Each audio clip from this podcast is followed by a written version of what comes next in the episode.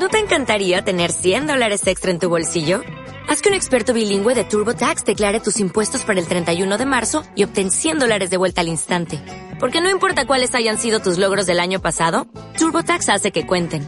Obtén 100 dólares de vuelta y tus impuestos con 100% de precisión. Solo con Intuit TurboTax. Debes declarar para el 31 de marzo. Crédito solo aplicable al costo de la presentación federal con TurboTax Full Service. Oferta sujeta a cambios o cancelación en cualquier momento.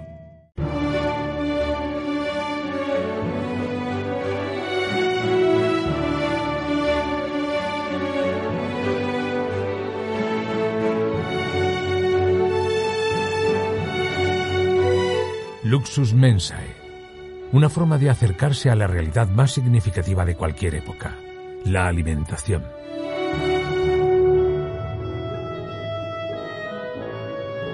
A través de ella conoceremos la historia de la humanidad, su cultura, su historia, los protagonistas, los productos y por supuesto la gastronomía. Luxus Mensae, un podcast producido por Rafael González y escrito y dirigido por Almudena Villegas. Bienvenidos a Luxus Mensae, bienvenidos a este podcast que semanalmente os ofrecemos y que habla de la historia de la gastronomía, de la historia y de mucho más, porque también nos detenemos, no puede ser de otra forma, y para hablar de historia también es necesario hacerlo, de los territorios. Y hoy nos vamos a ir a un territorio mm, cercano y mucho me temo que desconocido para la mayoría de los españoles, curiosamente estando en la misma península y en tiempos en tiempos en, antaño eh, bueno pues, formó, formó parte también de lo que es nuestro de lo que es nuestro país. Vamos a irnos hasta hasta Portugal vamos a hablar de la cocina portuguesa que comparte con, con la española con la italiana pues ese carácter mediterráneo fundamentalmente pero que tiene una serie de ventajas y que tiene una serie de, de características que le hacen muy personal. Para eso contamos cada semana con Almudena Villegas. Almudena, muy buenas y bienvenida. Muchas gracias por estar con nosotros. Feliz semana a todos y, a ti, por supuesto que también. Eh, otra vez un programa más, ahora con gastronomía portuguesa. Gastronomía portuguesa, eh, Portugal, eh, a mí una cosa que me llama mucho la atención de Portugal y es que la mayoría de los portugueses saben hablar español, pero los españoles no saben hablar portugués. Sí, es, Portugal es un poco nuestro hermano pequeño que se mira mucho en nosotros, pero nosotros no miramos a Portugal es cierto y hay que reconocerlo. Yo llevo muchísimos años yendo con mucha frecuencia a Portugal, por distintos motivos, profesionales, también de ocio, es un país que me gusta mucho. Y me encuentro siempre con los, los portugueses, miran mucho a Portugal, saben cómo se llama nuestro presidente, sea el que sea, el de turno, ¿no? Saben cómo funciona nuestra política y, quiero decir, incluso las cosas del día a día, ¿no? Y a nosotros nos falta mirarnos ahí yo creo que es eso, esa, cosa, del hermano pequeño y el hermano mayor. Los mayores nunca miran a los pequeños, pero los pequeños siempre se miran en los mayores. Y un poco también nos pasa en nuestra cultura. Es verdad que hemos formado una unidad, eh, siempre la formamos una unidad territorial. Y eso nos vincula también en la gastronomía. Nos vincula en la cultura, nos vincula en la historia y nos vincula en la gastronomía la gastronomía portuguesa, como decías tú, la podemos encuadrar dentro de la Mediterránea. Aunque hace unos años inventaron el concepto de cocina atlántica, eh, la gente del norte de la península, bueno, hablamos de cocina mediterránea con unos parámetros comunes y mucho más cercana, bueno, con ese aire también marinero que, que tiene los tres ejes importantes sobre lo que se fundamenta la cocina mediterránea, que son el pan, igualmente en Portugal que en, el resto del Mediterráneo, el vino y el aceite. en efecto. Y yo te comentaba la pasada semana, en el último episodio, que además a mí Portugal me sabe y me huele a cilantro. Tengo ya el cilantro asociado a Portugal, sí. a, muchas personas. Además, con el cilantro ocurre una cosa. O hay grandes amantes del cilantro que les gusta, o la gente no le gusta nada. Si no encuentro un término medio. Yo soy de las que me gustan. Cuando pruebo cocina portuguesa, me gusta el cilantro y me gusta la personalidad que tiene y que les da, ¿no? Así que sí, me gusta. Tú decías que también te gustaba. Sí, sí, me gusta. Em, estoy más acostumbrado, como quien dice, bueno, pues a otro tipo de, plantas aromáticas para especiar, pero el cilantro, eh, de alguna forma lo descubro allí en, Portugal. Eh, y lo descubro además como todo el mundo, comiendo de manera habitual en sitios distintos y me doy cuenta que efectivamente lo usan mucho, lo utilizan mucho y es un... Además, se pone encima de todo. es un sabor que, bueno, ya te digo, me, recuerda muchísimo a... Pues cilantro o culantro también lo podéis encontrar como culantro, ¿eh? que sobre todo en los textos antiguos españoles.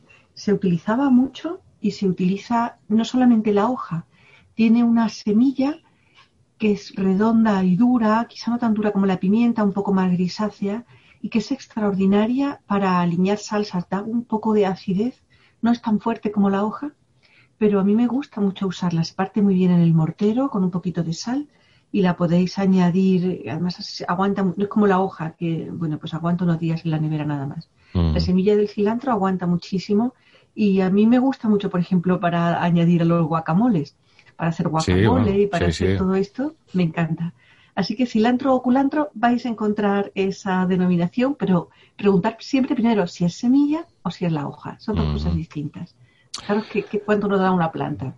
Desde luego. Eh, esa es una de las características eh, aromáticas de la cocina portuguesa. Pero la cocina portuguesa fundamentalmente se, se caracteriza, Almudena, corrígeme si me equivoco, por no ser eh, una cocina de alta elaboración, una alta cocina cosa que no es mala. Tampoco es buena, ni, buena ni mala. Sencillamente es una característica que además la hace, eh, la hace muy propia, muy propia, con una personalidad propia y quizás también la vacune de algunas malas costumbres y de malos usos, ¿no? O de ah, modas, modas que hay ahora, ¿no?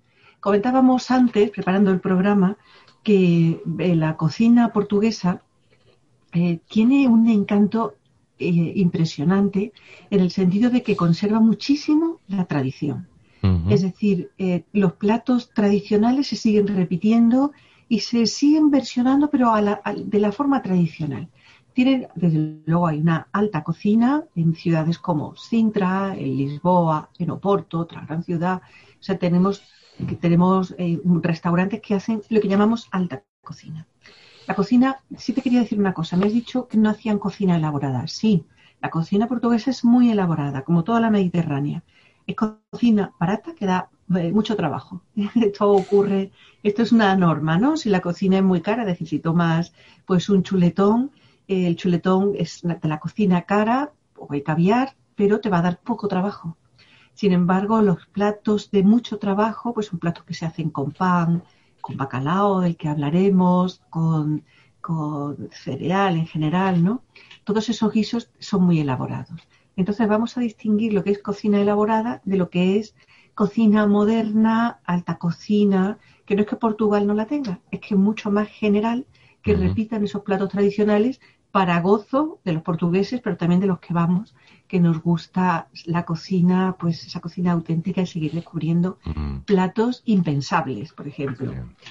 Bueno, a mí me gustaría comenzar, en cualquier caso, y, eh, hemos hablado de, la relación entre España y, Portugal, de esas vinculaciones con España y también de las propias particularidades que los portugueses o la cocina portuguesa tiene.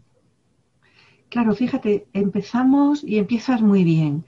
En primer lugar, siempre hablamos del territorio. Lo más importante es que España y Portugal compartimos una península y Portugal con una gran parte de costa. Y esto tiene que marcarle de alguna forma. Los vientos, además, que le llegan, tú sabes que en Portugal dicen que de España no viene ni buen vento ni buen casamento, ¿eh? porque los vientos del interior son secos.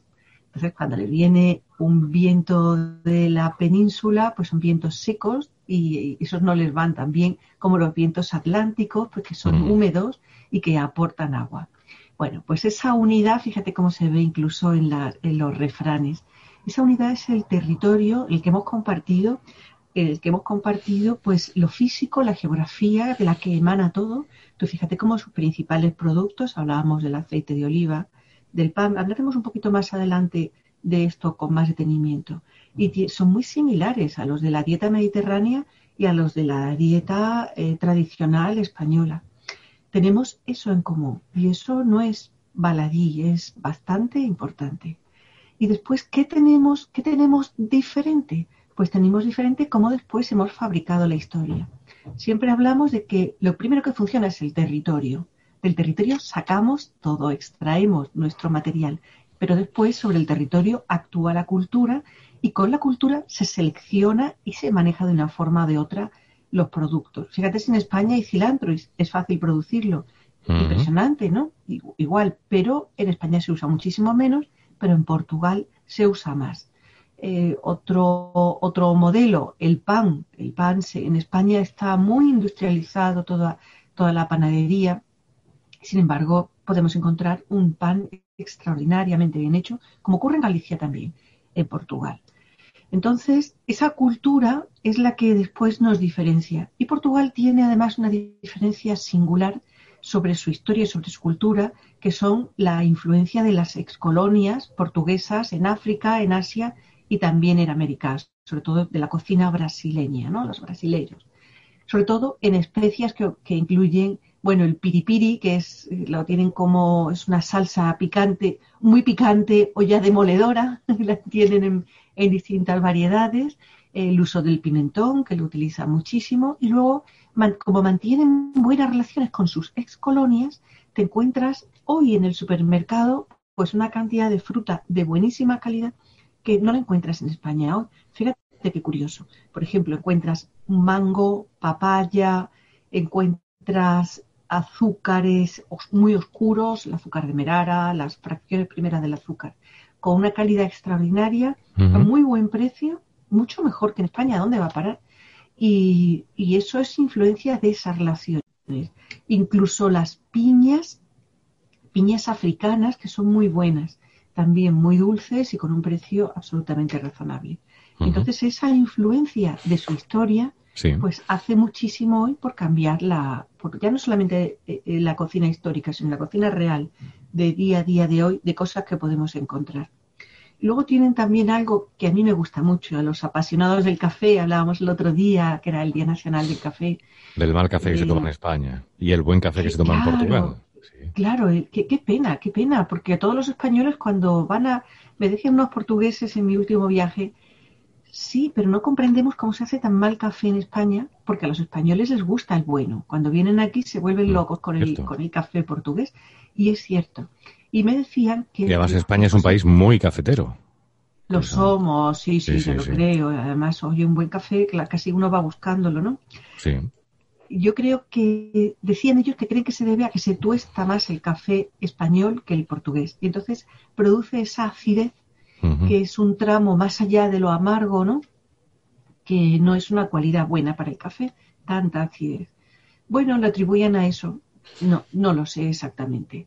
Pero en realidad, fíjate cómo al final, con el mismo territorio, con ingredientes similares y con una historia con bastantes cosas en común, nos encontramos con una gastronomía que en cierto modo nos sorprende. Fíjate cómo actúa la cultura sobre el territorio esto ocurre siempre en todas las cocinas históricas, ¿no? Históricas y que funcionan hoy todavía. Al final las personas eligen. Elegimos y fabricamos nuestra historia con el día a día. Y al final, bueno, pues la gastronomía, lo que decimos, es un reflejo más de cómo somos, de quiénes somos, en definitiva, de nuestra cultura. Es verdad que los productos principales en la gastronomía portuguesa, en la cocina portuguesa, pues son también muy similares a los españoles. O sea, el pan, el aceite de oliva, las carnes, los pescados, el queso, el vino. entiendo que en pescados, evidentemente, hay una importante influencia atlántica, no puede ser de otra manera. Sí, sí, porque no vienen al Mediterráneo a por ellos. En realidad es una cocina que sabe también mucho a ajo, es decir, el ajo es un ingrediente básico y principal. Ya los anglosajones se quejaban mucho de que la desde el siglo XVII, en todos sus viajes, cuando hacían el Gran Tour por España, de que la cocina española sabía a ajo, y esto lo decían mm. peyorativamente. Y yo siempre he pensado, qué buena la cocina española que supiera ajo. Pues igual, qué buena la cocina portuguesa que supiera ajo, a buen ajo. Pero el ajo lo combinan, fíjate, pues con otras especias. Por supuesto, hemos hablado del cilantro, pero también el perejil se usa muchísimo, el azafrán, incluso el jengibre, en recetas pues tradicionales, que el jengibre, sabes que en España pues ha sido una rareza realmente hasta hace muy pocos años. Sí.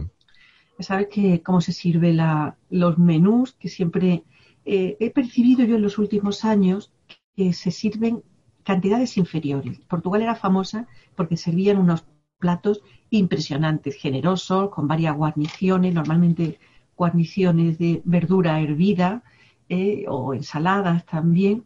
Y en el aperitivo servían, pues cuando te ponen el vino, la cerveza, el agua, lo que sea que vayas a beber, pues servían aceitunas, pan y quesos y ese pate de sardinas que en realidad tiene, tiene eh, estos pequeñitos que servían como una latita, casi como, como te diría yo, como un envase individual de aceite de oliva.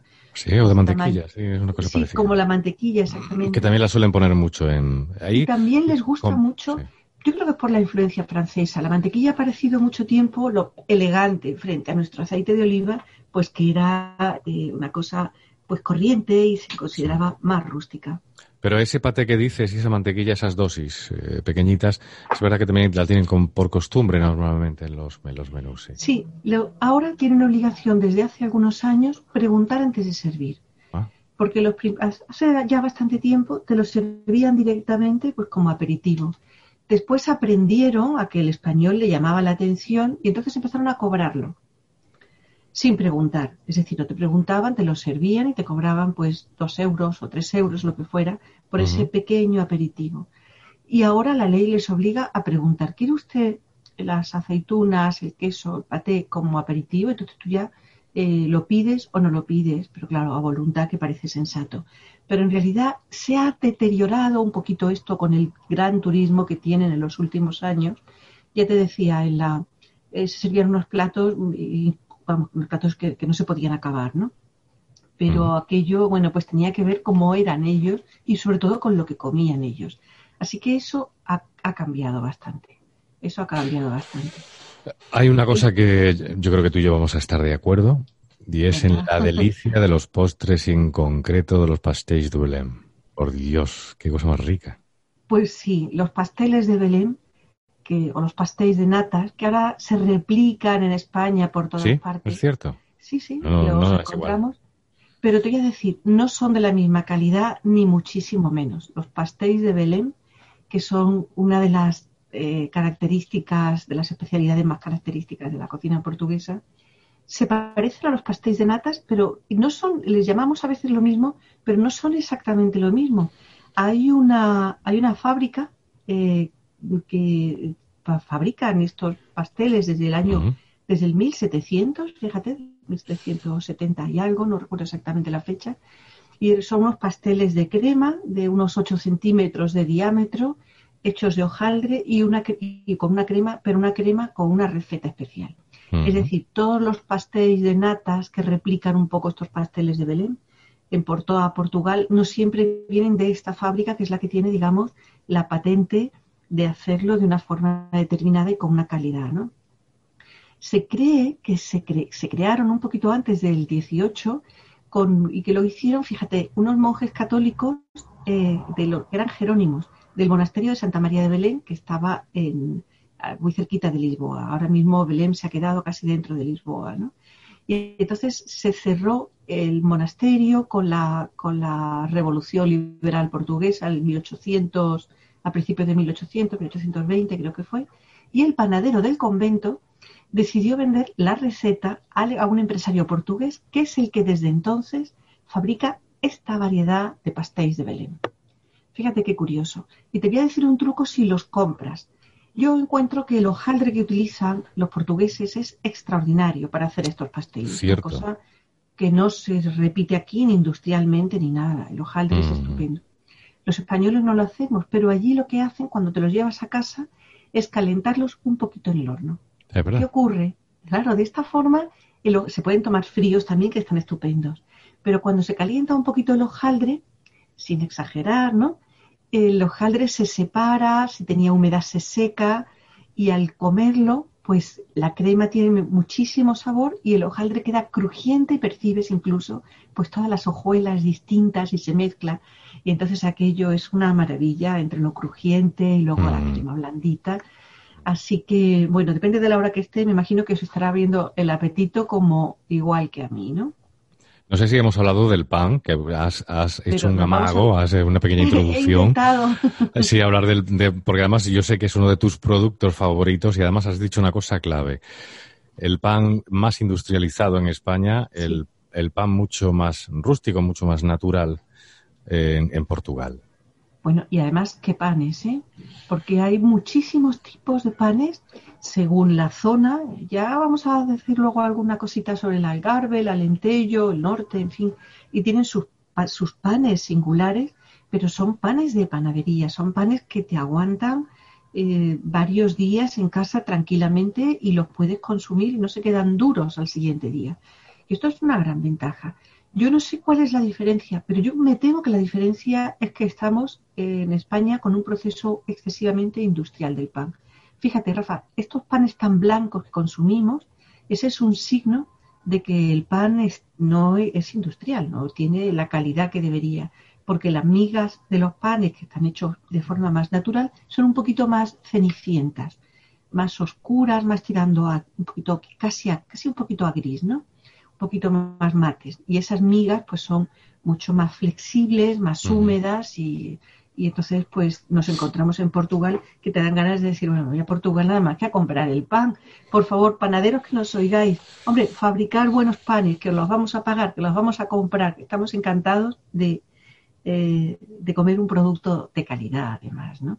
A mí me recuerda un poco a los panes gallegos, que también los siguen haciendo extraordinarios y, hay una, una nueva, eh, una nueva impulso por recuperar las panaderías tradicionales. He visitado varias últimamente en Galicia y me han parecido estupendas.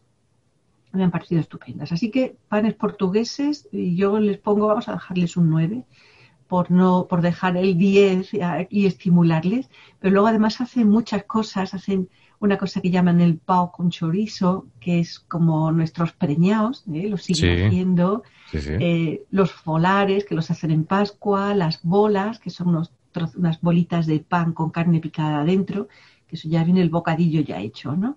y luego también panes compactos que llevan dentro las sardinas. Hemos hablado una vez de las sardinas, pero seguiremos hablando de las sardinas, que son también el alimento portugués casi por excelencia.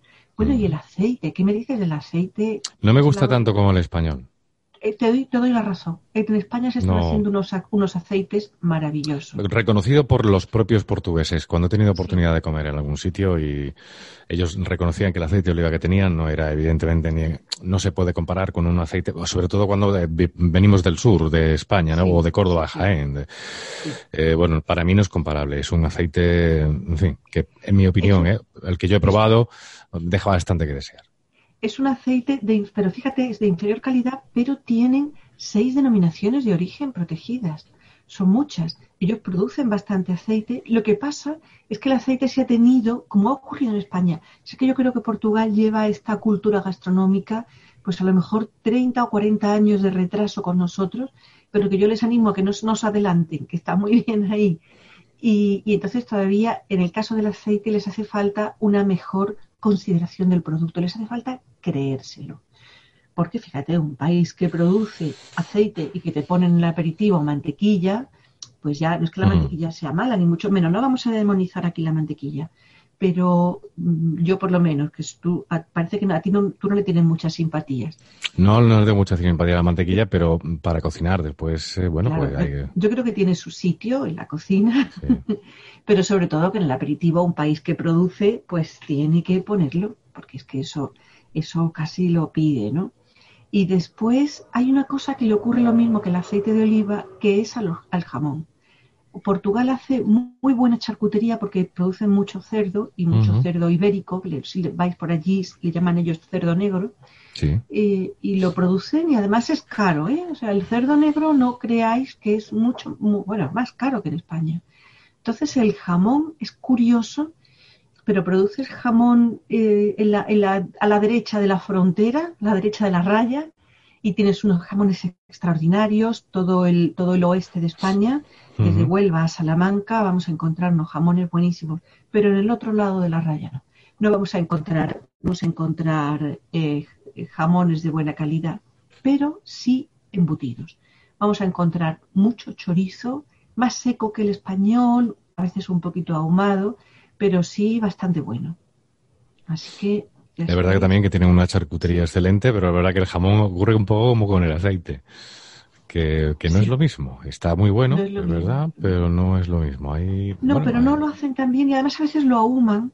Mm, y los ahumados, la charcutería, pues tienen que ser muy buenos y estar muy bien hechos o si no sabe a churrasqueira y entonces entonces eh, pues ya se pasa no es decir tenemos platos principales que son la feijoada el cocido a la portuguesa la francesiña que es moderna que es una especie de, de bocadillo que lleva queso y salsa picante. Y entonces vamos a encontrar pues fíjate el cocido a la portuguesa que es bastante parecido al español pero bueno, se consume en invierno como el nuestro. Para mi gusto es monstruoso, tiene muchísimas cosas. ¿eh? Y todo te lo ponen en el plato con muchos vegetales, eh, muchas carnes, se le pone cerdo y se le pone ternera y también se le pone mucho embutido. Así que es un plato para sentarse a tomarlo despacito, ¿eh? tranquilamente. Y luego la feijoada, te, interrumpo y acabo con esto. La feijoada, que es el gran plato nacional que se hace con frijol, que es la, alubia, carne de cerdo y que se acompaña con arroz. Y a veces también se le pone naranjas. Pero la feijoada es el plato nacional portugués, o uno de los grandes que les van a, identificar, ¿no? Has hablado antes de algunas de las zonas de, Portugal. Eh, vamos a seguir hablando en definitiva del, del, territorio, pero bueno, pues no es lo mismo la cocina típica del Algarve, por ejemplo, como la del Alentejo o, la del norte, ¿no? Vamos a empezar, si te parece, por el Algarve, que por otra parte es la parte que yo conozco de, Portugal, no he subido más. Eh, eso, una cita que tengo pendiente. Sí. Tengo una especie como de gafe con, con Lisboa. Sí, no sé por no qué. Me digas. Sí, sí, tengo, eh, me pasa con Lisboa como con U2. Cada vez que eh, he programado un concierto de U2 para ir a ver a U2 se me ha fastidiado. Y con Lisboa una cosa parecida, no sé. Es, pues es un gafe que tengo yo personal que ya comento aquí como de pues paso, ¿no? Pues ya que, ya que hablas de Lisboa, vamos a empezar con Lisboa. A mí ah, Lisboa es una ciudad que me gusta mucho. La primera vez que fui a Lisboa, que ya fue hace muchísimos años, que era muy joven, estaba en Portugal muy de capa caída, la habían pasado muy mal y, y, estaba, no había vida casi nocturna. Me acuerdo que estuve en el Ritz, que era lo único que estaba abierto, estuve muy bien atendida y, cenamos muy bien, cené muy bien, pero en la habitación, porque no había nada en la calle, el restaurante mm. cerrado, era muy tarde, pero fue una bonita experiencia la vuelta a Lisboa. La vuelta a Lisboa, pues 10, 12 años después, eh, había ido a otros sitios, pero no a Lisboa, fue como volver a revivir. Me encontré con una ciudad viva, arreglada, con, con sitios abiertos, bueno, era otro mundo verdaderamente era como esto que decimos ahora del yin y el yang, pero eran dos ciudades diferentes. La gastronomía de Lisboa está influenciada por dos cosas. Primero por el mar y luego porque es una gran ciudad, una ciudad cosmopolita, una ciudad con influencia inglesa, francesa, española, pero realmente mantiene muy bien ese carácter. Es decir, tienen ahí Belén, del que hemos hablado de las, de las pasteles de Belén, no vamos a volver a, a entrar, pero son típicamente lisboetas, las sardinas asadas, eh, las pataniscas de bacalao, que son unos buñuelos de bacalao estupendos, que cuando vayas pruébalos, y los peisiños de horta, ¿eh? que los peisiños de horta son eh, unos fritos con judías verdes, les llaman así, y es una cosa bastante simpática. Los, los, los portugueses, los lisboetas, fríen muy bien. Entonces, todo lo que esté frito lo vais a encontrar y lo vais a encontrar muy bueno. Y por supuesto, no le hemos metido el diente al bacalao, Rafa. El Lisboa ha estado en un sitio que presumían de tener 300 variedades de bacalao, 300 platos de bacalao. ¿eh? Y entonces se comía en ese sitio nada más que bacalao. Un sitio muy grande, muy a la portuguesa, con todas las paredes de azulejo blanco y con pescadores pintados. Un sitio muy, muy, muy portugués, muy romántico, con mucha variedad y muchísima vida.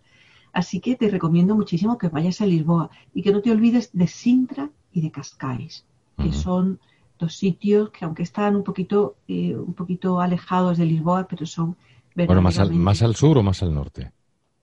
Pues, eh, pues están en el entorno de Lisboa, un poquito más al norte, pero están en Lisboa, digamos que son una, se han convertido casi en una extensión de Lisboa, donde comes igual de bien, y además donde vas a encontrar un ambiente pues eh, muy agradable con mucha oferta turística, pero de calidad, en fin. Y luego vas a encontrar en Sintra el famosísimo Palacio del Rey Loco, que es una delicia. Así que te lo dejo y nos lo vas a contar tú cuando vuelvas de Sintra. Muy, famoso también por su concentración motera, por cierto. Ah, ves tú, eso se me escapa a mí. Ya, Pero a mí no. el tenía que saber más. Sabe más en muchísimas cosas, ¿eh? no lo trato, pero... es eh, verdad que, seguimos con el Algarve si quieres. Oh, es que claro, es que, es que, el Algarve yo creo que es una de las zonas eh, por accesibilidades es fácil para los españoles, eh, entras por el sur, entras, o sea, es, bonito entrar al Algarve comiendo Huelva Blanca en Huelva primero. Sí. Y después ya no metemos en el Algarve. El Algarve es una, es una zona fantástica, es una zona además que eh, apostó hace años por el, por el turismo. Es verdad que también te encuentras zonas ruidosas de ingleses y alemanes ruidosos en el Algarve, que también se ha hecho eh, destino turístico para, para este tipo de gente. Cuando digo este tipo de gente me refiero al perfil que también conocemos en España, en Mallorca y en otros sitios. Pero le, aparte de eso, eh, el Algarve no solo es precioso, sino que además, y hablando como estamos de comida, se come muy bien. Se come muy bien y se come variedad. A mí me gusta mucho en el Algarve, eh, aunque es un plato nacional, se prepara mejor en el Algarve, la cataplana. La cataplana que es... Plana, deliciosa, sí la cataplana, que es un guiso que no lo haya tomado, que se prepara como una especie de sartén doble, casi redonda. El original es de, cobre, entonces se cierra dentro, queda como una bola, se cierra dentro todas las cosas que componen el guiso y se meten en un horno o en un fuego. Y entonces eso se hace pues casi al vapor o casi en su jugo y al final pues da una sopa, un guiso con, con, depende de lo que hayan puesto, ¿no? Las hay de marisco, de bacalao, incluso las hay de cerdo también. Pero yo las de marisco y las de pescado son las que más os recomiendo porque hay una diferencia, son extraordinarias. Merece la pena probar una buena cataplana y después casi desmayarse, porque claro, son unos platos además abundantes. A ellos les gusta más acompañar los platos con el vino tinto que con los vinos blancos. Y te diré que se están haciendo unos vinos tintos muy, de muy buena calidad, especialmente en el Duero, he, tomado últimamente unos vinos de una calidad muy razonable y un precio extraordinario. Así que os, lo recomiendo todavía. Los blancos yo creo que les faltan dos pasos, pero lo van a conseguir muy pronto. ¿no? En el Algarve se produce como el Mediterráneo, pues por la dulzura del clima se produce higo, se produce almendra, se produce mucha algarroba también. ¿eh? Y se hace una repostería muy curiosa. Incluso he llegado a probar pasteles de algarrobas y pasteles de garbanzos. ¿eh? Entonces, eso que nos parece muy difícil y que es muy difícil, sigue siendo muy difícil, se utiliza el garbanzo como en harina, pues queda una repostería muy rústica y yo creo que muy parecida a lo que debía ser la repostería del Mediterráneo en la época preindustrial. Fíjate, así que por eso me gusta muchísimo meterme en sitios pequeños, poquito salidos del turismo, de, la, de, ese reflujo de, sí, es lo mejor, sí. y, y probar una pastelería de un pueblecito, un pastel a veces que parece un poco infecto, pero luego dices, esto es historia que la estoy probando y me lo estoy llevando a la boca, ¿no? Completamente de acuerdo, sí. Algarroba y garbanzos, que somos mediterráneos y hemos producido mucha algarroba y mucho garbanzo, se nos ha olvidado, se nos ha subido a la cabeza, se nos ha subido a la cabeza el modernismo y, nos tenemos que acordar un poco de eso. Y luego eh, tenemos una zona que a mí me encanta, que es el alentejo, y el Alentejo que está lindando un poco con la zona de Extremadura, que tienen, hay una zona de dehesa impresionante, pero que el Alentejo también tiene costa y tiene unas playas preciosas, mucho más difíciles de acceso que las del Algarve, y son más bien como calas, ¿no? No son grandes playas largas, eh, mediterráneas, no son playas atlánticas, más difíciles a quienes les gusta el agua fría y el agua brava, pues son esas playas son para ellos desde luego. Y ahí vamos a encontrar, fíjate que eh, la última vez que he estado trabajando con el tema de las migas, me he encontrado en Alentejo nada más una zona con cuatro tipos de migas, de migas de pan, como las que conocemos en España, diferentes. Unas les ponen caldo, otras las hacen eh, con huevos escalfados, en plan de sopa, casi, otros de cuchara, otros de tenedor, en fin, una cantidad de migas que me pareció maravilloso. Ese es el espíritu mediterráneo porque los productos que hemos tenido tradicionalmente, pues la cocina tradicional siempre se ha nutrido de, productos pobres, productos de fácil acceso, llámalo como quiera. Hoy no gusta escuchar eso de gastronomía pobre, pero era la realidad. Y entonces, en una zona así, en la que había... Es que nos hemos vuelto muy sofisticados, pero vamos. Es nada más que una fachada. La sofisticación tiene que ir de mano del conocimiento de la historia. si no es, yo creo que si no es pura pantalla. Y eso mm. no es bueno, ¿eh, Rafa? Mm. Pues el lentello. La sorda a la alentellana, que es una sopa típica del alentello, que se prepara otra vez con migas de pan, con huevos, incluso que se le puede añadir sardina y bacalao, fíjate.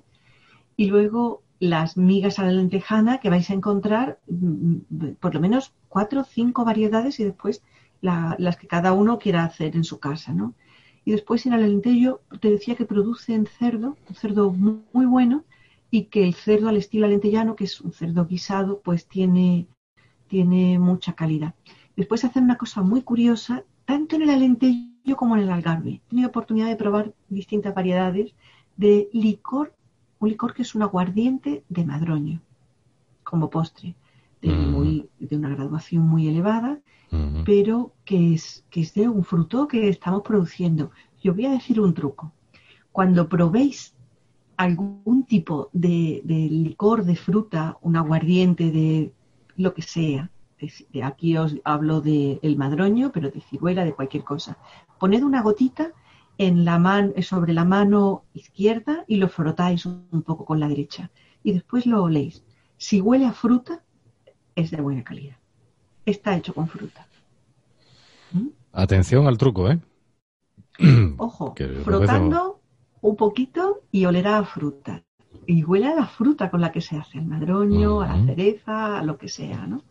Así que esa un poco es claro, la cocina de Portugal es para contar muchísimas cosas, ¿no? Bueno, eh, hemos pasado por Lisboa ya también y parte de su entorno, hemos hablado de Sintra, eh, pero yo creo que nos queda el norte. No sé si hay mucha diferencia entre la cocina del norte y, la del sur. Sí, sí. Entiendo que sí, ¿no? Sí la hay, sí la hay. La cocina del norte, la del, la del interior, se parece mucho a la española, el norte de Salamanca, y luego eh, y, un poquito más hacia el oeste y hacia el norte ya se nos va pareciendo bastante a la cocina gallega. Tiene muchísimas concomitancias y es bastante parecida. Verdaderamente mm, es bastante singular en el sentido de que tienes una cocina de costa muy, muy, señalada y después una cocina interior. Que es interesante porque, claro, el trozo, la franja que ocupa Portugal son muy pocos kilómetros no es una franja muy grande. Y entonces en esos kilómetros de repente te encuentras el mar y de repente te encuentras la dehesa o el bosque de castaños en el norte. Y te vas a encontrar con el producto asociado, pero en cualquier caso siempre buenísimo pan ¿eh? y te vas a encontrar con buenísimos guisos. Así que esos guisos son, yo creo que son los que hay que probar y los que merece la pena eh, adentrarse un poquito en la gastronomía portuguesa. Porque mira, Rafa, al final la alta cocina pasa como con, la, con los edificios, eh, estos edificios muy modernos, rectangulares, muy angulares, todos de, acero y cristal. Te puedes encontrar un edificio de esos en Nueva York o te puedes encontrar un edificio de esos en Madrid o en Manila. Y tú miras al edificio y no sabes dónde estás no sabes dónde estás. ¿Qué es lo que te proporciona la identidad? Pues encontrarte el edificio neoyorquino eh, clásico, el edificio madrileño con, toda su, con toda su grandeza, ¿no? O el edificio típico de Manila, de Indochina, de cualquier sitio, ¿no? Pues pasa con la, con la gastronomía. Si uno va a tomar algo verdaderamente muy sofisticado y de fácil reproducción en cualquier sitio del mundo, pues, pues se va a encontrar con una cocina sin identidad. Cuando viajas, a mí, por ejemplo, me encanta encontrarme con los sitios eh, auténticos. A veces incluso los sitios que tienes que quitar un poco así, las moscas también me ha pasado. Uno, eh, eh, uno de las, yo creo que una de las grandes pérdidas, y bueno, no estamos en Portugal, pero me viene a la, memoria porque me dio muchísima tristeza y me dio mucha pena comprobar cómo en, en Barcelona, en la zona del gótico, del barrio gótico, del Born y todo esto, ha desaparecido toda, toda señal de taberna clásica de las que había antes. En Madrid todavía esto ocurre, se mantiene un poco, pero está todo estandarizado y si no es eh, cocina fake, que yo le llamo, o sea, es taberna, pero taberna fake, o sea, es una taberna, pero bueno, vale, eh, y ha perdido todo el encanto, una, una zona de Barcelona que tenía muchísimo encanto como es esa, porque uno se encontraba precisamente con, con lo clásico, con lo de siempre, con, con ese rincón con moscas, porque no hay que decirlo, o sea, porque incluso con moscas. es, que, es, que, es, así, es que eso es, esa es la identidad de, de un barrio, de una zona y de una ciudad, ¿no? Y, y de una gastronomía también, que duda cabe. Eso se ha perdido en, en Barcelona y en, no sé si en parte de España, no sé si en, en, Lisboa eso se mantiene o no se mantiene. O sea, en Lisboa, en Portugal y en estas zonas se mantiene o no. Si tú tienes la suerte de pasear y encontrártelas, entiendo que sí, claro. Te las encuentras te las encuentras. He tenido, me ha pasado la última vez una cosa muy divertida, pero he prometido no decir el nombre, así que no lo puedo decir. Vaya. Eh, me han llevado, me han llevado unos amigos portugueses a un restaurante y me han dicho, te llevamos con una sola condición. Y la condición es que no puedes contar en ningún sitio lo que comes, ni cómo lo comes, ni es, ni es el, no, no puedes contar nada del sitio. Y entonces les dije, llena de emoción, pues, pues a ver, lo prometo, porque claro, te, te, dicen todo eso y qué es lo que esperas, pues maravillas. Y la verdad es que me llevaron a un sitio sentados al borde del mar, un sitio extraordinario, absolutamente simple, ¿eh? con una terraza enorme, eh, rústica, pero todo lleno de flores, preciosísimo. Y además nos dieron pues nos dieron un pescado, nos dieron una dorada y nos dieron una serie de platos que además podéis encontrar en mi, en mi línea de Instagram, aunque he puesto los platos, pero no he puesto el sitio, ¿no? Absolutamente extraordinarios, con unas pataniscas que son esos buñuelitos de los que se hablaba de bacalao, pero en este caso eran de pulpo, que eran muy cárnicas y, y casi como unas tortitas, más que como buñuelo, ¿no? Así que todavía en Portugal podemos encontrar esto y yo les animo muchísimo a que sigan manteniéndolo, a que esta identidad, fíjate, yo espero o creo que esta crisis que está viviendo el mundo y que nos ha venido, pues, eh, por las cosas buenas y malas que trae la globalización, estaba claro que no íbamos a no pagar el precio. Es el precio que estamos pagando. Sin embargo, es verdad que podemos probar cocina mexicana, bueno, de buena calidad o de mala, en fin, eso ya depende del sitio, cocina china, cocina de muchos sitios exótica y, es agradable, ¿no? Probar algo diferente, pero que no, se nos, olvidemos en ese camino la cocina que nos proporciona nuestra identidad. Que esa cocina no es solo para el turista, que esa cocina no es solamente para que alguien venga y diga, pues, oye, pues nos valoren una guía ni nada, sino porque tiene que ver con nosotros, con los productos que hemos tomado, con la infancia. Entonces, en cada sitio hay que guardar y hay que preservar esa cocina como parte del patrimonio inmaterial que es y que de alguna forma nos representa en alguna cosa bastante recóndita, en esa infancia, en esos recuerdos que tenemos, hay que procurar que los niños sigan teniendo esos recuerdos, los recuerdos que tenemos nosotros. Así que si tenéis niños, cocinar con ellos, hacer platos tradicionales con ellos, que los prueben y que les parezcan normales, que no celebren los cumpleaños en el McDonald's, una Magdalena de la abuela estará muchísimo mejor. Bueno, bueno pues este programa no espera ser patrocinado, este programa no espera ser, evidentemente no espera ser patrocinado por McDonald's, claro. No, probablemente no, probablemente no, más por las sardinas de Portugal que... Pues sí, pues sí. Más por las sardinas, que por cierto, han, han creado hace unos años eh, una, una serie de tiendas muy buenas con conservas portuguesas que hasta ahora eran de regular calidad, pero llevaban mucha fécula, conservas de sardinas, de atún, de pulpo, en fin, de mil cosas, sí. casi todas de mar, pues con esas mismas conservas, pero de buena calidad. Y entonces son extraordinarias. Y lo que voy a hacer va a ser poneros en nuestra, eh, nuestra comunidad la, la, web de esta gente, porque me gustaron mucho me parecieron muy buenas y ya sabéis que hago pocas recomendaciones de ese tipo, pero creo que se merece la pena eh, ponerlas. Por supuesto que sí. Muy bien, pues hemos hecho un fantástico recorrido, no podía ser de otra manera, con Almudena Villegas por Portugal. Eh, en el podcast de hoy, en el episodio de hoy, que enseguida, como cada semana, pues va a tener su cierre justo ahora.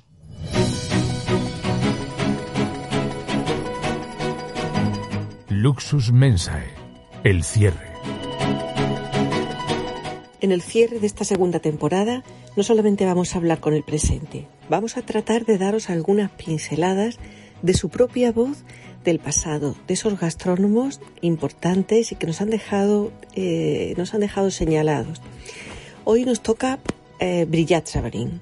Janontel Brillat Savarin fue un impenitente soltero, gastrónomo, glotón, auténtico gourmand, viajero en una época en la que pocos lo hacían y amante de las mesas refinadas y bien presentadas. Era francés hasta la médula, coqueto y culto. Brillat en realidad encarna el perfil, el perfil más cabal del gastrónomo, que no solamente ama la buena comida, sino que trata de ordenar, refinar y reunir todo el conocimiento de su época al respecto. Fue el primero y en consecuencia es citado continuamente por miles de personas cada día a veces hasta sin saberlo.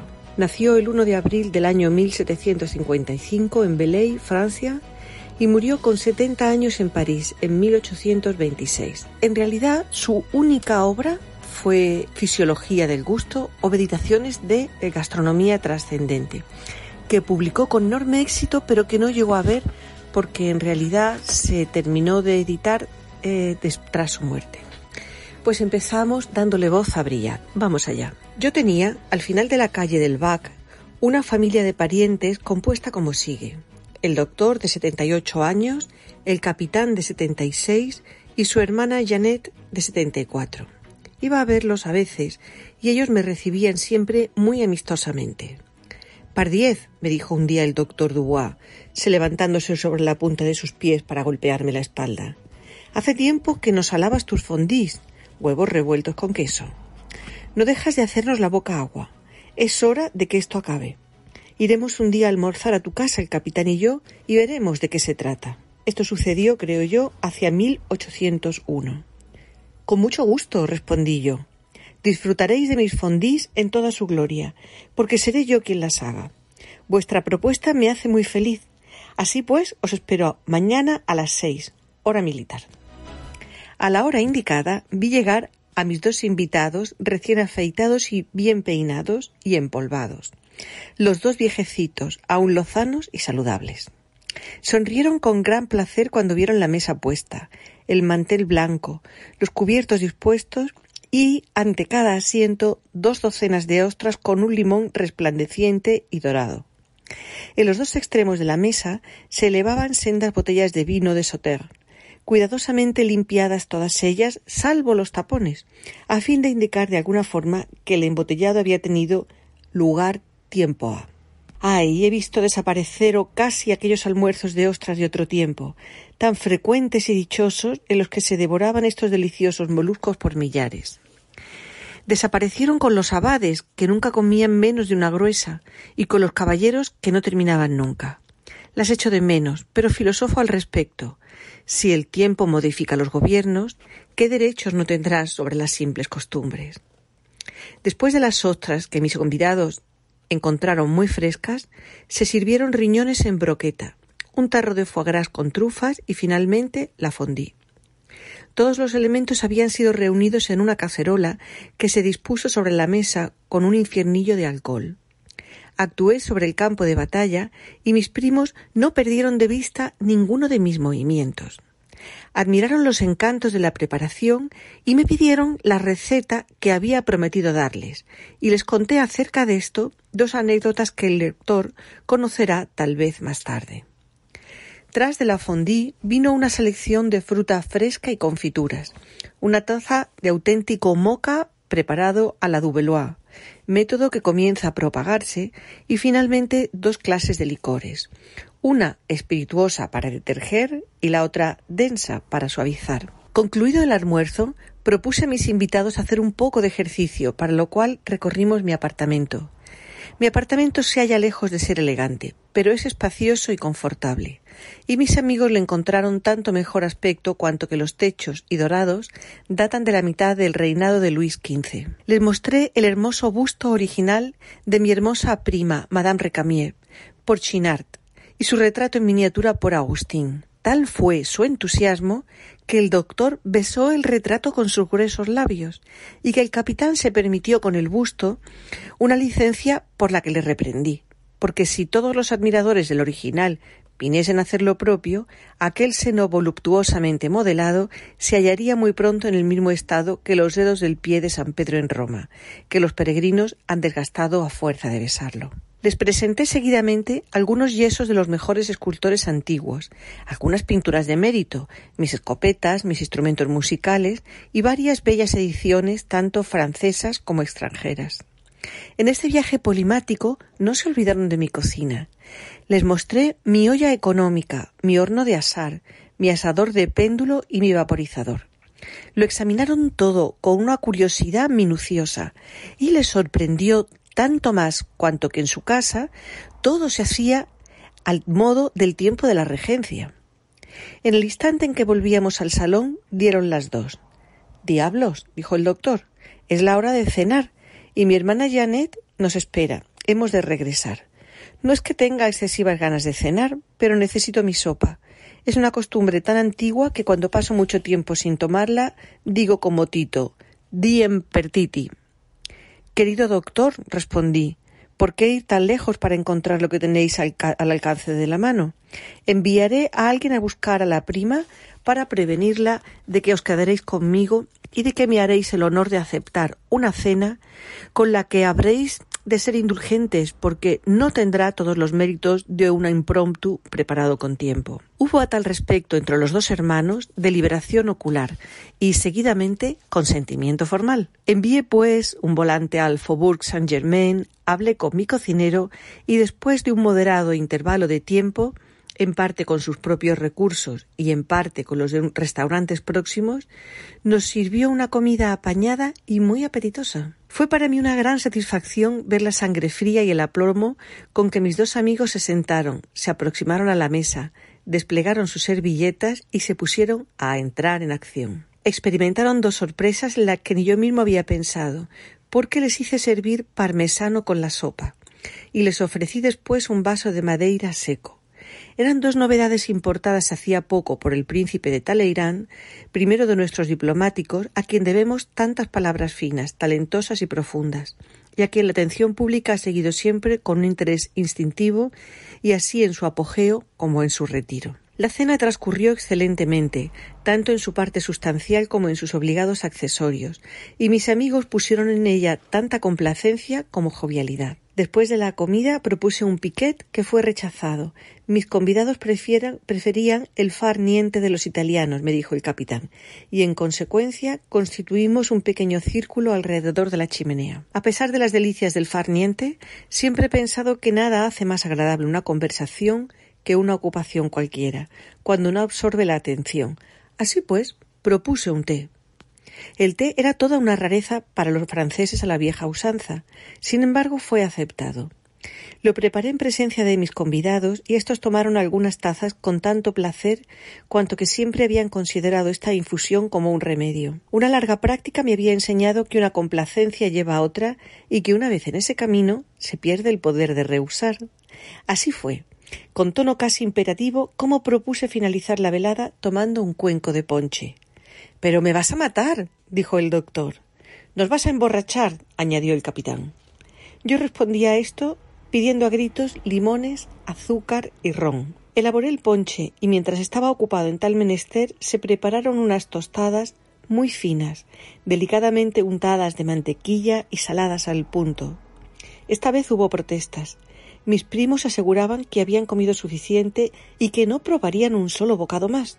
Hmm, pero como conocía el atractivo de una preparación tan simple, respondí que no deseaba más que una cosa, que hubiera suficiente. Efectivamente, poco después el capitán tomó la última rebanada y le sorprendí mirando si quedaban más o si se iban a hacer, lo cual ordené al momento. Entretanto había pasado el tiempo y mi péndulo marcaba más de las ocho. Vámonos, dijeron mis huéspedes. Es preciso que vayamos a comer algo con nuestra pobre hermana, que no nos ha visto en todo el día. A esto no puse ninguna objeción, y fiel a los deberes de la hospitalidad para con los dos viejecitos tan amables, los acompañé a su coche y los vi marcharse. Se preguntará tal vez el lector si no hubo instantes de aburrimiento en una sesión tan larga. Responderé a ello negativamente. La atención de mis convidados fue sostenida por la confección de la fondue, por la excursión por el apartamento, por las novedades de la comida, por el té y sobre todo por el ponche que jamás lo habían probado. Además, el doctor conocía a todo París por genealogías y anécdotas. El capitán había pasado una parte de su vida en Italia, ya como militar, ya como enviado a la corte de Parma, y yo mismo he viajado mucho.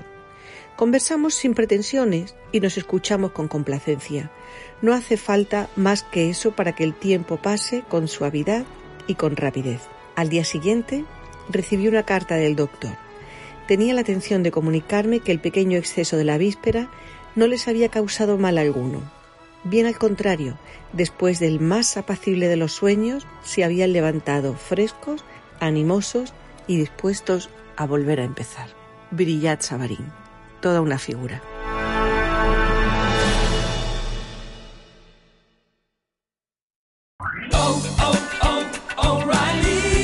¿Necesitas ayuda? En O'Reilly Auto Parts te ayudamos. ¿Necesitas algún consejo? Te aconsejamos. Nuestros profesionales en autopartes están siempre disponibles para ayudarte a encontrar lo que necesites. Excelente servicio al cliente es solo una de las ventajas que ofrece O'Reilly Auto Parts. Los profesionales en autopartes. Oh, oh, oh,